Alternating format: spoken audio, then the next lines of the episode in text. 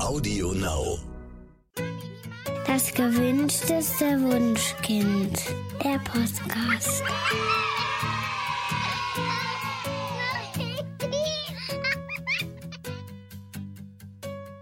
Hallo und herzlich willkommen zu Das gewünschteste Wunschkind, der Podcast. Heute mit Daniel Graf, Katja Seide und Carsten Forno. Hallo Carsten, herzlich willkommen bei uns. Hallo, ich freue mich hier zu sein. Wir freuen uns auch total. Carsten, du hast zwei Kinder, lebst in einer Patchwork-Familie und ähm, bist systemischer Berater und ähm, hast auch eine Website, die heißt vaterverantwortung.de. In deinem Buch Up to Date geht es um selbstbestimmte Vaterschaft. Du hast es geschrieben, um Männer dabei zu unterstützen, ihre eigenen Grenzen und Bedürfnisse zu erkennen. Ähm, dein Buch richtet sich speziell an Väter. Was fehlte denn deiner Auffassung nach ähm, den Vätern bei den anderen Ratgebern, die wir so im Buchhandel finden? Ja, das ist eine gute Frage, die ich mir am Anfang auch gestellt habe. Warum jetzt noch ein Väterbuch? Ähm, dann habe ich mir aber genau angeschaut, was es da draußen eigentlich gibt. Und gerade wenn Väter schreiben, für Väter sind es oft Sachen, die ja wirklich im klassischen Sinne Ratschläge geben sollen, ähm, die eher ja humoristisch sind, mit viel hum also viel Humor, viel Witz, viel lustigen Gegebenheiten. Ne? Und das hat immer ein bisschen das hat immer so ein bisschen Touch für mich gehabt. Okay, ähm, Väter sind irgendwie toll und machen schöne Sachen und wissen auch einiges, aber so richtig ernst genommen wird die Rolle irgendwie nicht in vielen von diesen Büchern. Ähm, es gibt eine Menge großartige Ratgeber da draußen. Aber ich habe das Gefühl, dass die nicht explizit Väter im Blick hat und auch nicht so richtig die Erfahrung wirklich von Vätern, die ja sehr oft an ihre Grenzen gekommen sind, sehr oft auch das ähm, kommunizieren, was wirklich schwierig ist, was Herausforderung ist. Und ähm, diese, glaube ich, diese spezifische Perspektive ist das, was ich so ein bisschen vermisst habe und was, ähm, glaube ich, dann auch nochmal einen Zugang geben soll zu dieser bedürfnisbeziehungsorientierten Erziehungsschiene, die, die, die uns ja sehr vertraut ist, aber die hier in dem Buch, glaube ich, nochmal geöffnet werden soll für Väter, die sich sonst eben nicht mit dem Thema beschäftigen. Ähm, du schreibst, dass die Beziehung zum eigenen Vater das spätere Vatersein äh, stark prägt. Ähm, was kann man denn tun, ähm, wenn man jetzt selbst kein gutes Rollenvorbild hatte? Ja, eins der Schwerpunkte im Buch ist wirklich die Auseinandersetzung mit dem, wo wir herkommen, was bei uns ist, an Mustern, an, ähm, an Konfliktverhalten, an, an Bindungsverhalten, was wir gelernt haben. Und egal, ob wir jetzt einen Vater haben, der wahnsinnig präsent war und liebevoll, der wirklich auf vieles eingehen konnte, was wir ähm, zu unserer Kindheit gebraucht haben, oder ob es ein Vater war, der eben nicht wirklich präsent war, der viel gearbeitet hat, der nicht wusste, wie er mit Emotionalität bei sich und auch ähm, bei uns umgehen konnte. Das hinterlässt natürlich seine Spuren, beides. Und beides ist in gewisser Weise das, das Rollenvorbild, das wir in irgendeiner Weise verinnerlicht haben. Und ähm, deswegen ist es, glaube ich, wichtig, sich Gedanken zu machen, was da, was wir da verinnerlicht haben, was bei uns immer wieder durchkommt, gerade wenn wir an unsere Grenzen kommen, wenn wir im Stress sind, wenn wir Konflikte mit unseren Kindern haben. Ähm, wichtig zu schauen, irgendwie, was haben wir, was haben wir von unseren Eltern gelernt, von unserem Vater gelernt, ähm, was, was, wofür können wir dankbar sein, was können wir gerne übernehmen, aber auch was machen wir anders, weil wir gemerkt haben, das hat uns damals nicht gut getan und wir hätten damals was anderes gebraucht. Nun gehe ich davon aus, dass alle Eltern zumindest in ihren Möglichkeiten versuchen, ähm, das Beste zu machen. Aber oftmals war das eben in den Generationen davor, vor unserer Generation, nicht so einfach. Die hatten nicht die Möglichkeiten, sich so auszutauschen, sich so zu informieren, so auf Forschung zurückzugreifen wie wir. Und ich glaube, dass es wirklich wichtig ist, sich als neuer Vater zu überlegen, was ist mir wichtig, wie will ich mein Leben eigentlich gestalten, wie viel Beziehung will ich zu meinem Kind und wie kann ich eine gute und echte Partnerschaft gestalten, damit ich möglichst eine gute Familienatmosphäre zu Hause habe. Und ähm, da, da gibt es verschiedenste Möglichkeiten. Ich kann das mit meinen Freunden machen, ich kann das ähm, durch Bücher machen. Ähm, da ist, glaube ich, sind, glaube ich, die Reflexionsfragen, die ich habe, da ein erster Anfang. Ich kann das in Seminaren machen oder eben auch in Gruppen, die lokal irgendwo sind, wo ich mich mit Vätern austauschen kann, die dann durchaus auch als Vorbild dienen. Oder ich kann mir ähm, auch in Einzelbegleitung oder so Impulse suchen, meine eigenen Themen anzugehen und nach und nach bewusster Vater zu werden. Man sagt ja immer, dass ähm, gerade Männer irgendwie Schwierigkeiten haben, mit ihren Gefühlen umzugehen. Ähm, das liegt dann ja wahrscheinlich auch an der an der früheren Erziehung, sage ich mal. Also da haben Jungen wahrscheinlich ähm, noch häufiger als Mädchen gehört in ihrer eigenen Kindheit, ja, jetzt stell dich nicht so an oder ein echter Mann kennt keinen Schmerz oder sowas. Und ähm, heute wissen wir ja, dass ähm, sowas dazu führen kann, dass Gefühle irgendwie als nicht richtig empfunden werden oder dann einfach auch vollkommen abgespalten werden. Ähm, das heißt, ähm, man sollte sich, wenn man jetzt ein neuer Vater sein will, mit seinem inneren Jungen beschäftigen. Ähm, also was genau ist denn der innere Junge? Na, das Konzept vom inneren Kind ähm, ist vielleicht vielen Frauen in, der, in, unserer, in unserer Szene vielleicht schon vertraut, vielen Männern allerdings noch nicht. Im Grunde ist es ein, ein Modell, sich diesen Gefühlen aus der Kindheit zu nähern, ähm, Zugang zu finden. Wie war das damals für mich als, als kleiner Junge oder kleines Mädchen? Und wie, ähm, wie habe ich mich damals wie habe ich mich damals wahrgenommen? Wie viel Platz hatten meine eigenen Gefühle? Wie viel Entscheidungen konnte ich ähm, für mich treffen? Wie viel Beachtung und Wertschätzung habe ich bekommen? Und das lässt sich erstaunlicherweise, muss ich immer wieder sagen, ähm, durch so ein Modell, durch so eine Annäherung ähm, sehr gut wiederbeleben. Und ähm, daran kann man dann arbeiten in allen möglichen Kontexten. Das ist in der, in der Psychotherapie so, das ist auch im Coaching ähm, so. Und man selbst kann auch sich diesem, diesem Konzept nähern, indem man so eine, so eine Art Beziehung aufbaut zu diesem inneren kleinen Jungen, der damals möglicherweise noch was ganz anderes gebraucht hätte, als er bekommen hat. Und da gibt es dann den Begriff des Nachnährens, ähm, wo man versucht, seinem, sich selbst quasi das zu geben, was damals vermisst wurde und diese, diesen Gefühlen Raum zu geben, die damals keinen Platz hatten. Und das kann oft, ist gerade bei Männern ähm, oft Trauer, oft Wut, Angst, Scham, all die Themen, die ähm, eigentlich nicht sind, was man sich, wo man sich normalerweise drüber in einer Männerrunde austauschen würde. Genau, ist auch ein super spannendes Thema. Ich kann da immer nur empfehlen, das Buch von Stefanie Stahl, Das Kind in dir ähm, muss Freiheit finden oder will Freiheit mhm. finden, ähm, steht seit Jahren auf den Bestsellerlisten und zeigt ja auch, dass ähm, ja Eltern sich zunehmend damit auseinandersetzen, was mit ihnen selbst in der Kindheit passiert ist und wie sie das bis heute prägt. Also wer sich mit diesem Thema wirklich näher auseinandersetzen will, dem sei dieses Buch wirklich ans Herz gelegt. Also bei mir war es ein totaler Augenöffner und hat mir wirklich gut geholfen. Ähm, Carsten, als Vater, was sind denn für dich eigentlich so die wesentlichsten Dinge, die du deinen Kindern unbedingt mitgeben willst? Das finde ich eine ziemlich schwere Frage und ich, ich glaube, das wäre ein bisschen ausufernd, wenn ich das hier formulieren würde. Aber ähm, ich muss vielleicht am Anfang sagen, dass unser Einfluss zwar groß ist als Eltern, aber dass wir auch merken oder erkennen werden dann später, dass, dass unsere Kinder so viel mehr ähm, Impulse von außen haben, dass wir gar nicht so richtig wissen können, was denn eigentlich bei unseren Kindern ähm, wirklich hängen bleibt, was für Erfahrungen sie später machen und wie sie das einordnen, was wir als wichtig erachtet haben.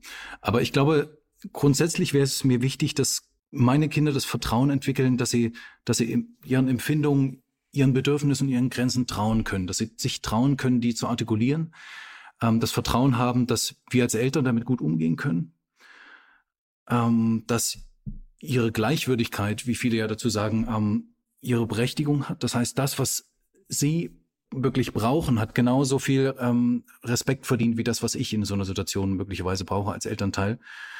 Ähm, ich möchte, dass meine Kinder gut für sich sorgen können, dass sie erkennen, wenn es ihnen nicht gut geht, was vor allem vielen Männern auch in unserer Generation nicht wirklich leicht gelingt, dass sie wissen, ähm, wie sie kommunizieren, wenn sie Raum für sich brauchen, dass sie in der Lage sind, auch wirklich ähm, eine vertrauensvolle, eine echte Sprache zu finden in der Partnerschaft mit engen Freunden, mit ihren Kindern wiederum, dass sie in der Lage sind, wirklich auch empathisch darauf zu achten, was dem anderen wichtig ist und eben nicht, so wie viele von uns das gelernt haben, schnell in diese Verteidigungshaltung, die Verletzungshaltung, die Angriffshaltung zu gehen, wo wir, wo wir selbst merken, ähm, so weit her ist es mit unserem Selbstwert nicht. Ähm, und das kommt dann eher zu den Bereichen, die dann mit verknüpft sind, dass es darum geht, dass meine Kinder wirklich selbst für sich Verantwortung übernehmen, sich selbst als wirksam erleben und wirklich gestalten können und sich nicht irgendwie ausgeliefert fühlen in irgendeiner, irgendeiner Gesellschaft, in irgendeinem Rahmen, in irgendeinem Unternehmen, sondern wirklich verantwortlich und fähig sind, ihre Familie, ihre, ihr ganzes Leben selbst zu gestalten. Und dann natürlich auch solche Sachen, die ähm, mir mein Vater beigebracht hat, wirklich diesen Zugang zur Natur, das Wandern, Berge, ähm, wirklich hinauszugehen in die Welt, das Vertrauen zu haben, dass da draußen viel ist, was man entdecken kann und was einen bereichert. Das, denke ich, ähm, wäre mir wichtig, dass meine Kinder das auch mitnehmen. Ich glaube, die Liste könnte ich noch fortsetzen. ähm, du schreibst in deinem Buch, äh, Väter müssen nicht die besseren Mütter sein, aber äh, Väter haben ja trotzdem sozusagen eine eigene Rolle im, im Familienleben. Ähm, was macht denn die Vater-Kind-Beziehung so besonders in deinen Augen? Ich glaube, dass es vor allem die Erfahrung ist, dass ähm, viele Väter in den vorherigen Generationen eben nicht präsent waren, ähm, dass sie nicht da waren, wirklich in der ganzen Familienatmosphäre ähm, wirklich beizutragen, ganz zu schweigen von irgendwas Gleichberechtigten. Ähm, und dass diese Erfahrung für viele heutige ähm, Eltern wirklich ein großes Problem darstellt. Also ich glaube, dass Väter immer auch eine andere Qualität reinbringen können in so eine ähm, Familiensituation. Wir haben alle männliche und weibliche Qualitäten und, und für die werden völlig unterschiedlich gelebt von jedem. Auch eine Mutter hat männliche Qualitäten, die hilfreich sind in bestimmten Situationen. Ähm, und allein, dass es eine andere, gleichberechtigte, sehr nahe Bezugsperson gibt, von Anfang an, ermöglicht unseren Kindern wirklich diese, diese Vielfalt eigentlich wahrzunehmen, ähm, zu spüren, wie unterschiedlich ähm, der Geruch ist, die Berührung, ähm, die Stimme, ähm, vielleicht sowas, was man heute klassisch unter Mannsein beschreiben würde, erfahrbar ist. Und dann ist es natürlich auch wichtig, dass, dass wenn Väter eine wirkliche Beziehung zu ihren Kindern haben, dass sie, dass sie wirklich Vorbild sein können in dieser Vaterrolle, in diesem Mannsein. Ähm, und da ist, glaube ich, auch in der heutigen Generation noch sehr schwierig, was das eigentlich bedeuten soll.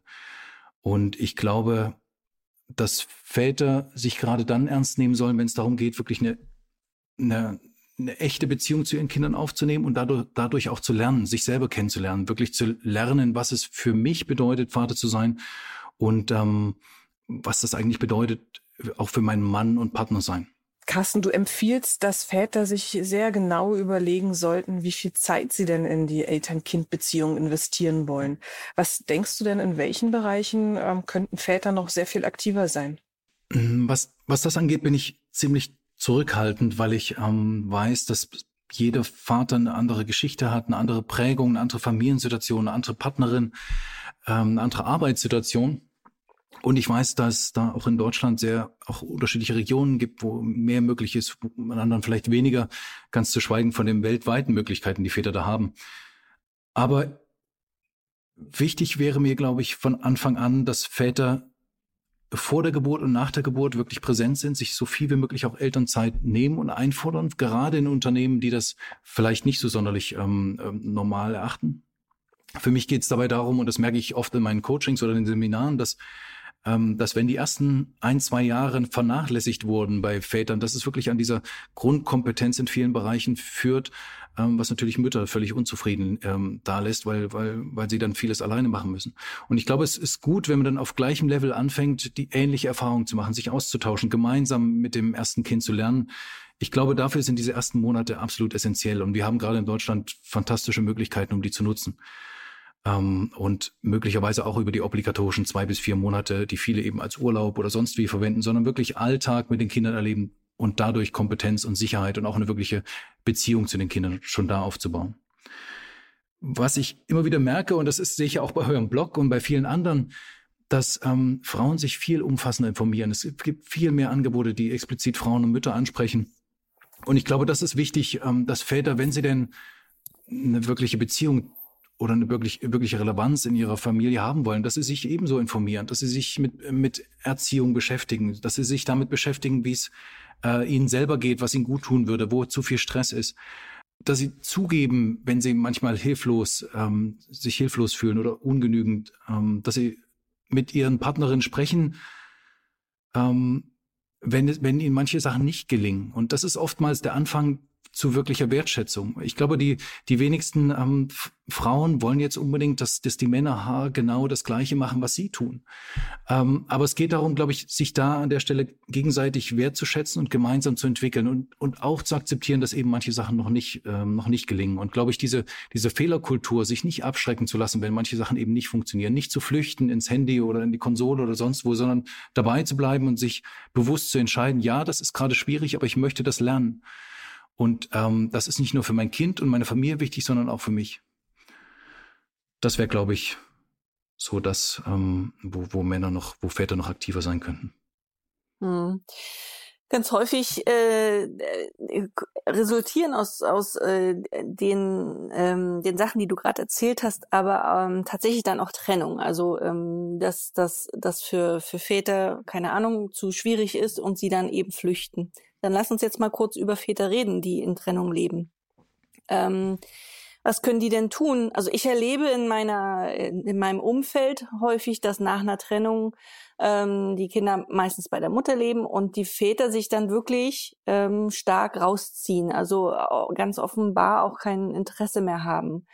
Ähm, mhm. und sich vielleicht alle paar Wochen melden. Ähm, was können denn Väter tun, die jetzt in einer Trennung sind, weil sie mit der Frau nicht mehr ähm, oder mit ihrem Partner nicht mehr zusammen sein wollen, ähm, aber die trotzdem ähm, die, die Vater, Vater-Kind-Beziehung erhalten wollen und stärken wollen. Wie geht das in, in Trennung? Hm.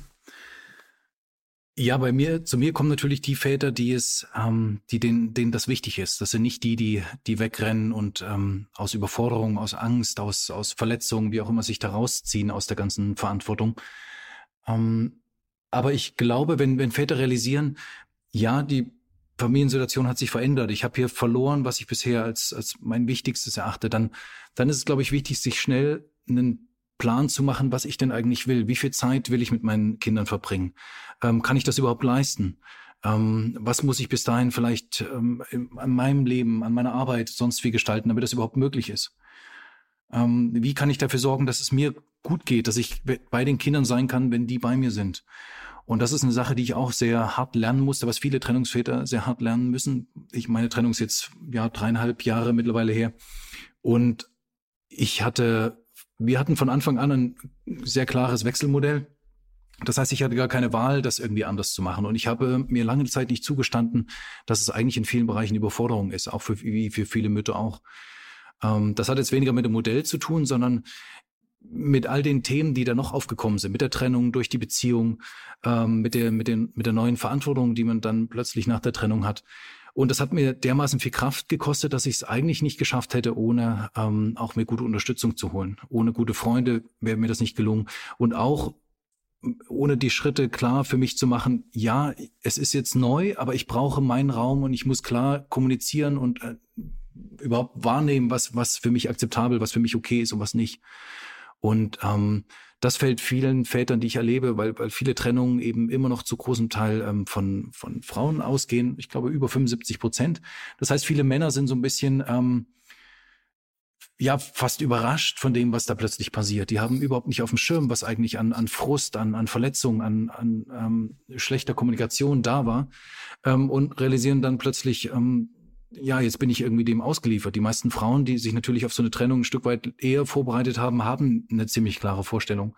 Und ich glaube, es ist wichtig, da die Verletzungen zur Seite zu legen, sich da möglicherweise Unterstützung zu holen, aber zu gucken, okay, ich bin trotzdem noch verantwortlich für mein Kind. Wie kann ich mit der Mutter meiner Kinder eine gute Lösung finden, ähm, ohne in weitere Verletzungen zu gehen? Und das, das klingt natürlich alles ähm, viel einfacher, als es ist. Aber ich glaube, es ist wichtig, immer wieder zu schauen, ist das, was ich gerade tue, und da denke ich auch an rechtliche Themen oder an einen wirklichen Streit oder an, an, an Vorwürfe eben schon, ähm, ist das wirklich gut für unsere Kinder und ist das auch gut für mich? Und ähm, da zeigen sich dann immer ganz andere Lösungen, wenn wir, wenn wir versuchen, uns wirklich auch ein Stück weit hineinzuversetzen in den anderen und zu schauen, was wäre denn eigentlich gut für den und was wäre gut für unsere Kinder als Ganzes? Du betonst in deinem Buch ja auch immer wieder, dass äh, vor allem Gelassenheit enorm wichtig ist. Das heißt ja immer, hat bestimmt jeder schon mal gehört, gelassene Eltern haben gelassene Kinder. Aber mich hat dieser Satz immer ganz, ganz wahnsinnig gemacht, weil ich immer mich unter Stress gesetzt fühlte, weil wenn meine Kinder nicht entspannt waren, dann suggeriert er ja quasi, dass es meine Schuld ist, weil ich nicht ausreichend entspannt war. Ähm, also mhm. das mit der Gelassenheit habe ich viele, viele Jahre gebraucht, um die irgendwann mal ansatzweise zu bekommen. Ähm, was sind denn deine Tipps, entspannt zu bleiben? Ja, das verstehe ich gut. Und auch jetzt noch komme ich an Punkte, wo ich merke, hey, geht's noch? Also so viel. Immer wieder. Genau, so wenig Achtsamkeit ähm, kannst du kannst du eigentlich nicht bringen. Aber diese Momente ähm, gibt's. Oh, die gab es früher noch viel mehr.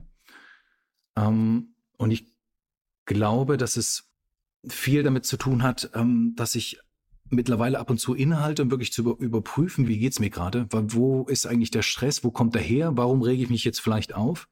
Das ist eine Sache, die ich vorher eigentlich erst spätestens hin, also wenn überhaupt dann hinterher gemacht habe.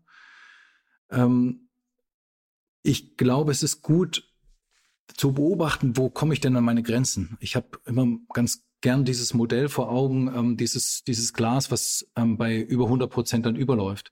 Wir haben so viele Stressfaktoren, so viele er Erwartungen, so viele Ansprüche, so viele Themen, die uns, die uns möglicherweise auch innerlich belasten, dass wir oft eigentlich bei über 90, vielleicht sogar bei 99 Prozent sind. Und es braucht dann oftmals nur einen kleinen Impuls, einen kleinen Konflikt, ähm, der eigentlich nicht, nicht im Verhältnis steht, dass wir dann ähm, über unser Vermögen kommen, ähm, da gut zu reagieren, liebevoll zu reagieren. Ähm, und deswegen glaube ich, ist es unsere Verantwortung, jeder Elternteil für sich und dann nochmal gemeinsam zu gucken, wo, wo können wir den Druck rausnehmen, wo können wir den Stress rausnehmen, was ist das, warum, was ist das, was wir die ganze Zeit liefern? und was davon ist wirklich unseres und müssen wir das wirklich? Und ähm, ich, ich glaube, da ist bei allen Spielraum.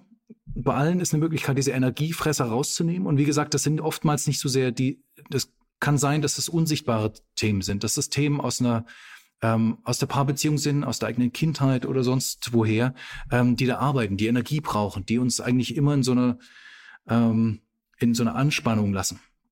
Und ähm, ich glaube, wenn wir zum Beispiel an den Kindergarten denken, wir brauchen nachmittags nicht noch zusätzliches Programm für unsere Kinder. Wir brauchen nicht ständig irgendwo hinfahren, um zu gucken, ähm, ähm, dass unsere Kinder jetzt optimale Förderungsbedingungen haben.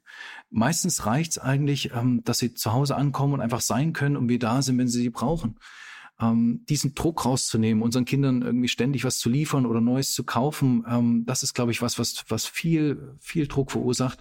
Und ähm, ihr kennt das selber, wir sind alle Getriebene von unseren, unseren Smartphones, unseren, unserem Netz, unserem Fernseher oder was auch immer ähm, und, und glauben, alles möglich dann irgendwie neu anzuschaffen. Und das schafft natürlich auch Druck oder eine Abhängigkeit von unseren Arbeitgebern und letztlich dann auch eine Verhandlung, eine Verhandlungsposition, wo wir nicht in der Lage sind, auch mal ähm, ja auch mal zu schauen, wo gibt's denn da Spielräume, uns mehr Zeit einzuräumen. Und diese Gelassenheit hat auch, glaube ich, viel damit zu tun, das Gefühl zu haben, auch als, auch als Eltern selbstwirksam zu sein, sich selber noch als Frau oder als Mann zu erleben. Und deswegen glaube ich, es wichtig ist, äh, zu schauen, wirklich feste Zeiten zu setzen. Wo bin ich auch für mich? Wo bin ich mit meinen Freunden fest? Wo ähm, habe ich wirklich Zeit für mich runterzukommen? Wo schaffe ich gute Übergänge ähm, zwischen Arbeit und zu Hause? Wo ähm, können wir uns als Paar einen Raum nehmen, wirklich über diese Stressfaktoren zu sprechen? Zu schauen, wo, wo, wo, wo sind wir eigentlich als Paar? Ähm, und da sollten sich eigentlich eine ganze Menge Themen ähm, auftun, wo Gelassenheit einfacher wird. Ich weiß aber auch, dass ähm, ja mit all den Ansprüchen, die wir haben, auch vielleicht sogar in unserer ähm, in unserer Blase, dass es unmöglich ist, alles zusammenzubringen. Und ich glaube, dass sich einzugestehen, ähm, dass wir Druck reduzieren müssen, dass wir unsere Ansprüche reduzieren müssen, dass wir sowas wie eine, wie eine Demut entwickeln können. Diesen alten Begriff verwende ich immer ganz gerne, weil wir versuchen was, was unsere, ähm, unsere Eltern- und Großelterngeneration wahrscheinlich noch nicht mal beabsichtigt haben. Wir versuchen was, wozu wir eigentlich noch gar keine wirkliche Kompetenz, keine wirkliche Erfahrung haben. Ähm, und, und dann gehört, glaube ich, auch dazu, diese eine Milde zu haben, dass wir immer wieder dazulernen können, dass wir, dass wir Fehler machen können, dass wir unser Bestes versuchen und dass, wenn unsere Sachen und uns was eben nicht gelingt, dass das irgendwie erstmal okay ist, dass wir uns entschuldigen können, dass wir das kommunizieren können und dass wir am nächsten Tag neu einsteigen können, ähm, an unserer Gelassenheit zu arbeiten. Mhm. Ich glaube, ähm, ein, ein durchaus auch wesentlicher Faktor ist das Thema Mental Load. Und ich habe mich sehr gefreut, in deinem Buch darüber zu lesen, weil ähm, das gefühlt so ein ganz klassisches Frauenproblem ist. Also ganz viele Frauen berichten darüber, ähm, ja, dass das immer wieder Thema ist. Ähm, wir hatten in einer unserer vorherigen Folgen schon mal ganz ausführlich mit Patricia Camerata über dieses Thema gesprochen, die ähm, auch ein Buch dazu geschrieben hatte ähm, mhm. raus aus der Mental Load Falle und das war total klasse. Ähm, ich glaube, das Kernproblem der meisten Frauen ist, Männern verständlich zu machen, was konkret überhaupt das Problem ist. Also wenn ich mit meinem Mann darüber spreche, dann guckt er mich immer ganz verständnislos an und äh, sagt, ja, aber wir machen doch im Grunde äh, ja jeder die Hälfte. Ähm, dass dieses dran denken auch eine Aufgabe ist, ist für ihn total schwer nachvollziehbar jetzt mal so von, von, von Frau zu Mann, wie kann ich denn meinem Mann das Problem besser erklären? Also woran, woran scheitert da an der Stelle die Kommunikation? Ja, also ich ähm, schätze Patricias Buch sehr. Ähm, ich glaube, es ist ein, ein bisschen naiv zu glauben, dass diese 50-50 ähm, Aufteilung irgendwie viel mit der Realität zu tun hat. Also ich würde mich nicht sklavisch an diese Aufteilung halten, weil, weil am Ende, wie, wie du auch gesagt hast, es gar nicht so richtig klar ist für beide Seiten irgendwie, was das eigentlich bedeutet. Ähm, aus meiner Sicht ist, ist wahnsinnig wichtig, offen zu kommunizieren, wenn es nicht mehr geht, wenn es, wenn, wenn man sich unzufrieden fühlt mit den Dingen, die man dann auf seinem Tisch hat, die man eigenverantwortlich machen muss und da keine Unterstützung hat. Ähm, ich glaube, mit diesem, Erklären, was viele Frauen gegenüber ihren Männern machen, ist immer auch so ein Stück weit in manchen Fällen auch eine fehlende Augenhöhe da. Wir bemühen uns so sehr in unserer bedürfnisorientierten Erziehung, Augenhöhe mit unseren Kindern herzustellen. Aber manchmal erlebe ich wirklich ähm, Elternkonstellationen, wo, wo man auf der Ebene kaum von, von Augenhöhe sprechen kann. Es ist oft so, dass die Mütter im Grunde immer besser wissen, was, äh, was gut ist und was der Mann eigentlich machen müsste. Gleichzeitig ähm, sind viele Männer bemüht, sich, sich bestmöglich einzubringen, aber oftmals irgendwie auch hilflos, wie das gehen soll ähm, teilweise auch frustriert angesichts dem, dass ähm, naja, dass sie sich in vielen Bereichen dann doch den, den Arsch schon aufreißen, dass ähnlich wenig wertgeschätzt wird wie all das, was zu Hause passiert, ähm, wenn, ähm, wenn, wenn Mütter sich vor allem alleine um die Kinder und um den Haushalt kümmern müssen. Also ich glaube, ein großer Aspekt ist gegenseitige Wertschätzung, wirklich ins Gespräch kommen, was eigentlich für mich nicht mehr okay ist. Ähm, und, und das nicht so sehr in diesem, ja in diesem Ratschlagmodus oder in diesem, diesem Vorwurfsmodus, der oft auch, wenn wir eine andere Sprache ähm, nehmen, nutzen, ähm, dann irgendwie ein Stück weit mitschwingt. Und gerade wenn da vielleicht eine Geschichte in der Richtung da ist, vielleicht sogar, dass ein Trigger ist aus, aus der eigenen ähm, Vergangenheit, ähm, das sehr schwierig ist. Und es kommt immer darauf an, wie, wie so eine ähm, Elternbeziehung oder eine Vater-Kind-Beziehung angefangen hat. Ähm, wenn ich zum Beispiel am Anfang beim Windelwechseln beim dritten Mal äh, noch einen blöden Blick über die Schulter bekomme, dann, dann habe ich natürlich da nicht so wahnsinnig große, ähm, große Lust, mich da weiter mit zu beschäftigen. Ne? Also, also dieses, diese, dieses ähm, diese, diesen zusätzlichen Druck, die sich Eltern da gegenseitig machen oder vor allem in, in Mütter gegen, gegenüber den Männern an ihrer Seite, ich glaube, der ist nicht hilfreich. Auch da würde ich dafür plädieren, den Druck rauszunehmen. Das entlässt Väter aber absolut nicht von der Verantwortung zu schauen, okay, wie kann ich meine, die Partnerin an meiner Seite besser unterstützen? Wie kann ich in, in eine Aufteilung kommen, die für beide Seiten okay ist? Und ähm, das ist wirklich eine Sache, die unsere Generation zum ersten Mal ernsthaft versucht. Und das ist, da gibt es kein Patentrezept dazu. Ich glaube, das ist eine Sache, die auch immer wieder variieren kann, die auch immer wieder neu justiert werden muss. Und das geht, glaube ich, nur über gute partnerschaftliche Kommunikation, wo man sich auch traut, ja, sich, sich verletzlich zu zeigen. Und ich glaube, das wäre ein großer Appell an die Männer, zu zeigen, was, auch mal zu formulieren, was einen vielleicht ankotzt, was, ähm, wo, wo man eigentlich schon eine ganze Menge Verantwortung trägt, das aber möglicherweise nicht gesehen wird.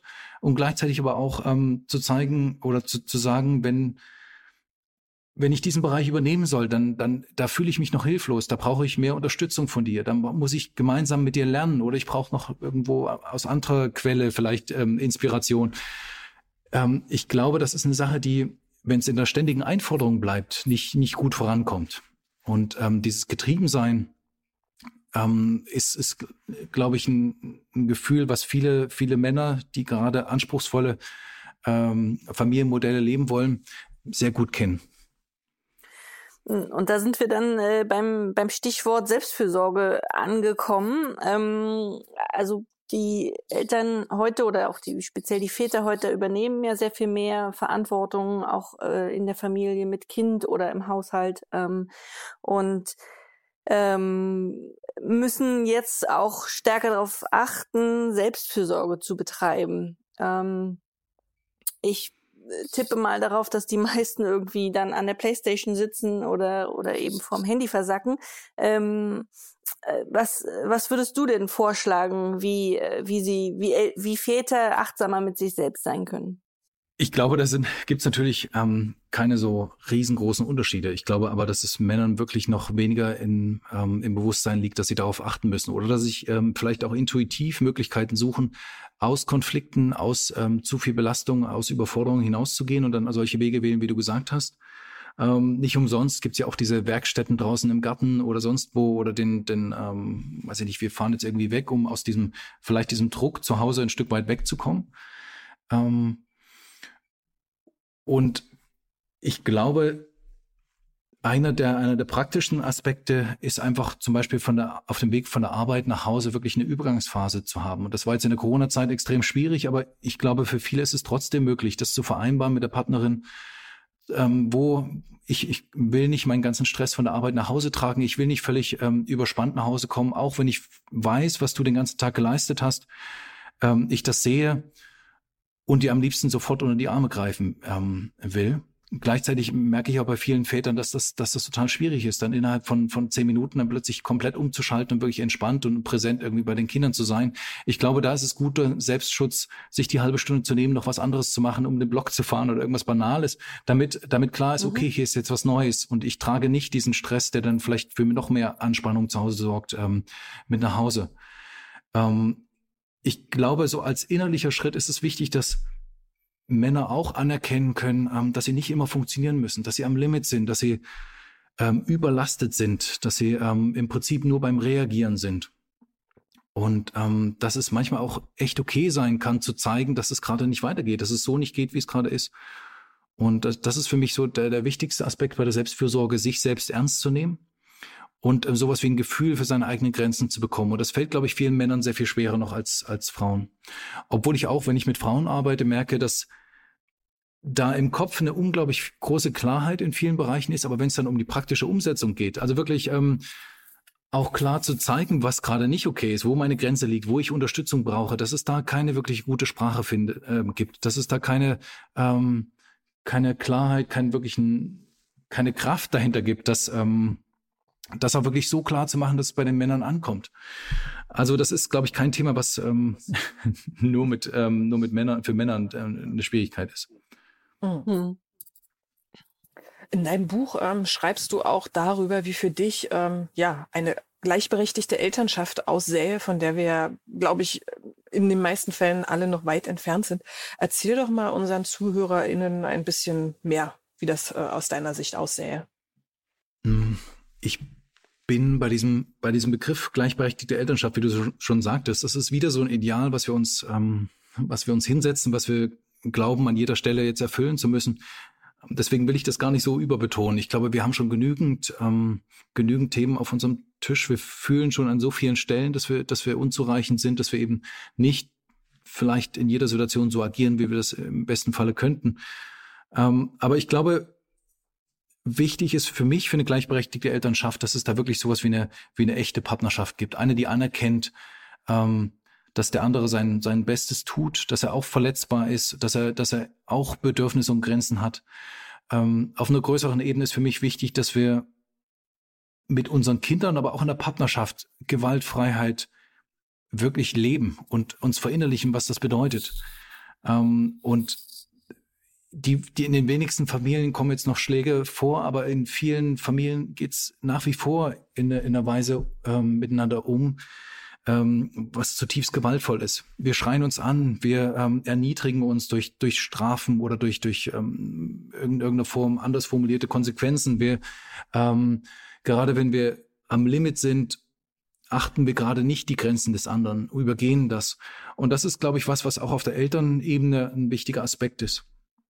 Wichtig wäre für mich, dass es sowas wie ein gemeinsames Entwickeln gibt, dass wir als Elternteile miteinander so eine Beziehung haben, dass wir, dass wir offen voneinander lernen können, dass wir ähm, ohne Vorwurf, ohne den anderen zu verletzen, auch, auch Punkte ansprechen können, die, ja, die, die möglicherweise, ähm, ja, uns, uns doch irgendwie berühren, uns Angst machen, uns ähm, das Gefühl geben, das eben nicht gut genug zu sein. Und ich glaube, das, was ich auch beim Kind gesagt habe, dass es, ähm, dass wir anerkennen können, dass manche Sachen eben gerade nicht geht, dass wir nicht alles zusammenbringen optimalerweise, dass es sowas wie eine, wie eine klare Vereinbarkeit eigentlich im Grunde ähm, nur als Illusion gibt und dass wir als Eltern immer wieder schauen müssen, was ist für uns stimmig und was für unsere Familie stimmig. Ähm, und das wirklich auf einer gleichberechtigten ähm, Ebene dass wir auch als Familie verstehen, wir sind Gestalter unserer Situation. Wir sind weder den Institutionen ausgeliefert, wir sind nicht ähm, unseren eigenen alten Mustern ausgeliefert, sondern wir können immer wieder schauen, wie es auch anders geht. Und ähm, das ist, glaube ich, was, was, wo keiner sich in einer, in einer Elternschaft als Opfer fühlt, als jemand, der irgendwie nur folgen muss oder der, der immer nur irgendwie das macht, was der andere denkt. Ich glaube, das ist das, was für mich wichtig ist und dass jede Familie, auch jeder Elternteil für sich einen eigenen Weg findet, ähm, das wäre was, was ich mir, was ich mir wünschen würde. Ja, ich glaube, dass äh, also wirklich wichtig ist, da regelmäßig im Kontakt zu bleiben, weil ich glaube, dass es ganz häufig passiert, dass ähm, ja Eltern unzufrieden sind, darüber nicht sprechen und jeder für sich den Anspruch hat, es jetzt irgendwie auf die auf die Reihe zu kriegen und diese Unzufriedenheit immer wächst. Also wenn man da wirklich im regelmäßigen Austausch ist, dann kann man dem wirklich vorbeugen, bevor dann wirklich immer derjenige, wie du vorhin so schön sagtest, wenn das Glas dann überläuft, dann schafft man es in der Regel auch gar nicht mehr irgendwie zugewandt miteinander zu sprechen, ähm, mhm. so dass man durch einen durch einen regelmäßigen Austausch, den man wofür man sich wirklich die Zeit nehmen sollte, ähm, das kann man dann einfach an der Stelle wahrscheinlich ein bisschen verhindern. Mhm. Ja, genau. Also diese Unzufriedenheit, immer weiter funktionieren zu müssen, ohne dass man, ohne dass jemand das wirklich wahrnimmt, ähm, ist, glaube ich, der, der größte Frust, den vor allem Mütter haben. Ähm, allerdings kenne ich auch einige Väter, die das ähnlich empfinden. Und ich, ja, ne, also die, wenn, wenn man vor der Schwangerschaft nicht so richtig gelernt hat, sich wirklich Zeit für sich zu nehmen und auch auf so einer Metaebene miteinander zu sprechen, dann wird das gerade in den ersten Monaten nach der Geburt eine große Herausforderung. Aber trotzdem kann ich jeden da ähm, ja appellieren, dass es, dass es zu jedem Zeitpunkt Sinn macht, irgendwie möglicherweise an der Kommunikation neu anzusetzen. Wirklich offen zu kommunizieren, hey, ich wünsche mir das anders. Ich weiß, dass wir uns hier gegenseitig verletzen. Ich weiß, dass ich ähm, gerade nicht so da bin, wie du mich bräuchtest. Ähm, aber ich möchte das gern ändern. Lass uns zusammensetzen, lass uns schauen, wie das anders geht. Und dann in kleinen Schritten zusammen äh, gucken, okay, wie, wie schaffen wir mehr Paarzeit? Wie schaffen wir, dass wir uns besser im Blick haben? Ähm, wie schaffen wir es, auf uns selber zu achten? Und ähm, da bin ich großer Fan von so geplanten Paarabenden, ähm, alle zwei Wochen, vielleicht sogar jede Woche, mindestens einmal im Monat. Und ähm, diese ganzen therapeutischen, auch paartherapeutischen Angebote, die gibt's ja nicht umsonst. Also ich glaube, das ist sehr sinnvoll, die sich möglichst früh auch als Unterstützung zu holen. Nicht im Sinne von, ähm, jetzt ist die wahnsinnig große Krise da, sondern ja, ich, die, ich möchte an unserer Familiensituation was verändern. Ich tue das, ich tue das in Liebe mit dir als, als Partner und ich, ähm, glaube, dass es hilfreich ist, da jemanden von außen dazu zu holen. Ähm, das ist, glaube ich, was, wo viele dann erst zugreifen, wenn es im Grunde schon zu spät ist. Und gerade wenn ich mit Trennungsvätern arbeite, dann können wir so ein bisschen rekonstruieren, was eigentlich passiert ist, wo, warum das so gelaufen ist, wie es gelaufen ist. Und das hat sehr oft damit zu tun, dass man sich gegenseitig aus den Augen verloren hat ähm, und immer weiter in diesem Funktionieren-Modus gewesen ist. Und einer von beiden hat dann aus irgendeiner Ecke immer wieder äh, nach, nach irgendwas Neuem gerufen und der andere hat es nicht gehört oder es ist keine Möglichkeit äh, da gewesen, um das zusammenzubringen. Und deswegen kann ich ähm, ja so, so eine kleine Hierarchie, die ich, die ich für mich aus meiner aus meiner Beratungserfahrung rausgezogen habe, dass wir zuerst auf uns schauen, wie es uns geht. Erst dann können wir für alle anderen ähm, wirklich gut da sein und an zweiter Stelle auf die Paarebene schauen und dann erst auf die Kinder. Für mich ist das eigentlich diese, diese Umdrehung von dem, was vielleicht generell gedacht wird, dass wir erst die ganze Zeit auf die Kinder schauen und gucken, ähm, dass wir bestmöglichst da sind, dass das eigentlich umgedreht viel besser funktioniert. Und dass sich vieles eigentlich daraus ergibt, wie wir als Paar funktionieren und wir selber ähm, gut bei uns sind. Was für ein wunderbares Schlusswort, Carsten. Vielen Dank. Wir haben uns sehr gefreut, dass du heute bei uns warst. Und wir müssen auch unbedingt nochmal sagen, dein neues Buch ist absolut empfehlenswert und wir wollen es auch verlosen. Der Belz Verlag hat uns drei Exemplare zur Verfügung gestellt. Es heißt Up to Date. Und ähm, ja, ich würde das wie üblich einfach einmal auf dem Wege, dass ihr uns eine E-Mail schreibt, schreibt an wunschkindblog.gmail.com. Ähm, parallel zum Erscheinen dieses Podcasts könnt ihr auch ein Exemplar auf ähm, Instagram gewinnen und auf Facebook. Ja, besteht auch die Möglichkeit, an einer Verlosung teilzunehmen. Carsten, jetzt bleibt uns noch vielen Dank und auf Wiedersehen zu sagen. Und es war toll, dass du da warst. Ich danke ja, euch sehr. Bis bald. Bis bald. Super. Macht's gut. Und ihr Lieben, bleibt gesund. Tschüss. Tschüss. Das war der Podcast vom gewünschtesten Wunschkind.